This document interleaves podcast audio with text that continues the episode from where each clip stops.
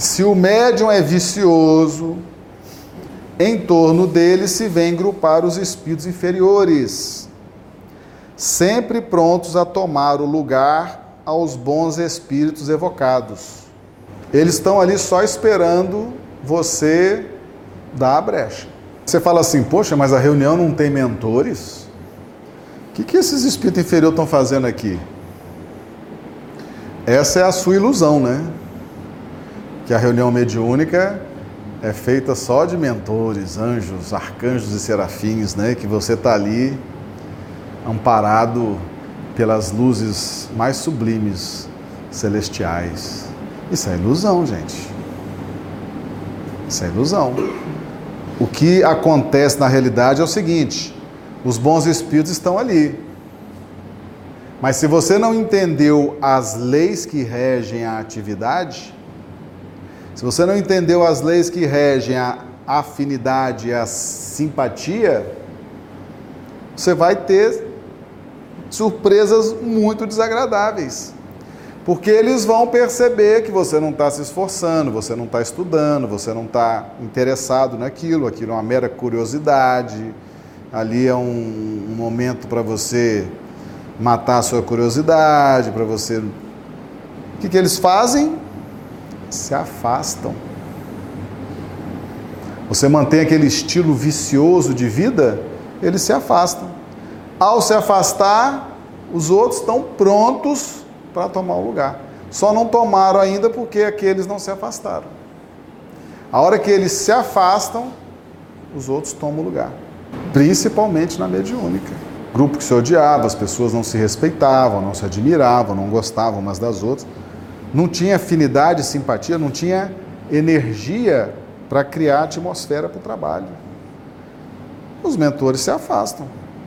Os espíritos viciosos tomam conta. Isso acontece na mediúnica, acontece na casa, no âmbito da casa espírita. Aí você fala assim: nossa, essa casa é séria, bem, bem amparada, né? Os mentores, as atividades são sérias, a casa é séria, as pessoas são sérias. Mas você vai às vezes aí, tem casa aí que é suspeita. A casa é suspeita, porque as pessoas não são dedicadas à transformação. Começa a formar grupinhos, divisões. Os mentores não estão ali para isso. Eles não querem chancelar isso. A questão do desprendimento. Todos nós que estamos subindo para Jerusalém, olha a metáfora, né? Jerusalém é a cidade espiritual das questões espirituais dos judeus. Não é isso que o texto do Evangelho se refere? Jerusalém? Jesus falou: agora me convém subir a Jerusalém e padecer com os escribas, os fariseus, os anciãos. Espiritualmente, traduzindo isso, significa o seguinte: vocês não estão numa trajetória de subida para as coisas espirituais? Vocês vão ter que enfrentar dentro de vocês o materialismo e a matéria. Os gritos são muito fortes. Às vezes você está querendo, mas aí o materialista está apegado ao materialismo, à matéria, às coisas do mundo. Você vai se deparar com isso.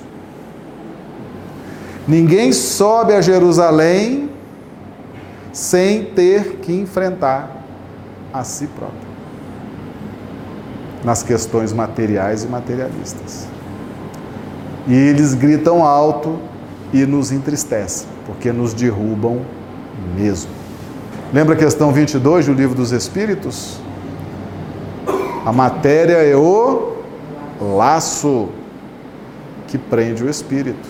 Você quer subir a Jerusalém, mas a matéria está te prendendo. A matéria, o materialismo está te laçando e te segurando. Então é um processo de enfrentamento íntimo. É a guerra, gente, onde não há vencidos. Nós estamos numa guerra agora onde não há vencidos. A guerra é você contra você mesmo. Você não tem essa proposta de subir espiritualmente? Então você vai enfrentar uma guerra interna com um homem velho que está gritando pelo conforto, pelo reconforto material, pelo materialismo consolidado né, ao longo dos milênios. É um desafio. Né?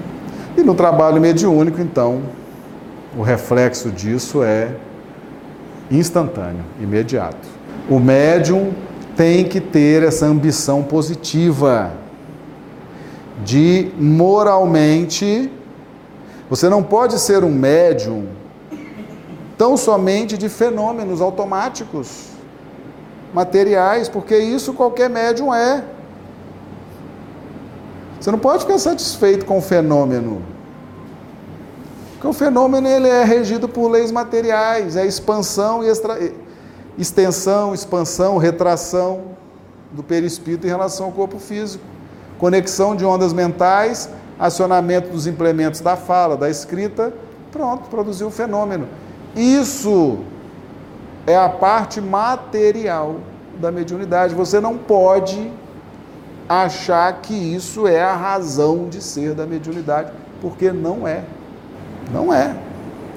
Você precisa buscar a transformação moral, desenvolver a bondade, a benevolência, o desapego dos bens materiais, o amor do próximo, para que você alcance a simpatia e a afinidade dos bons espíritos.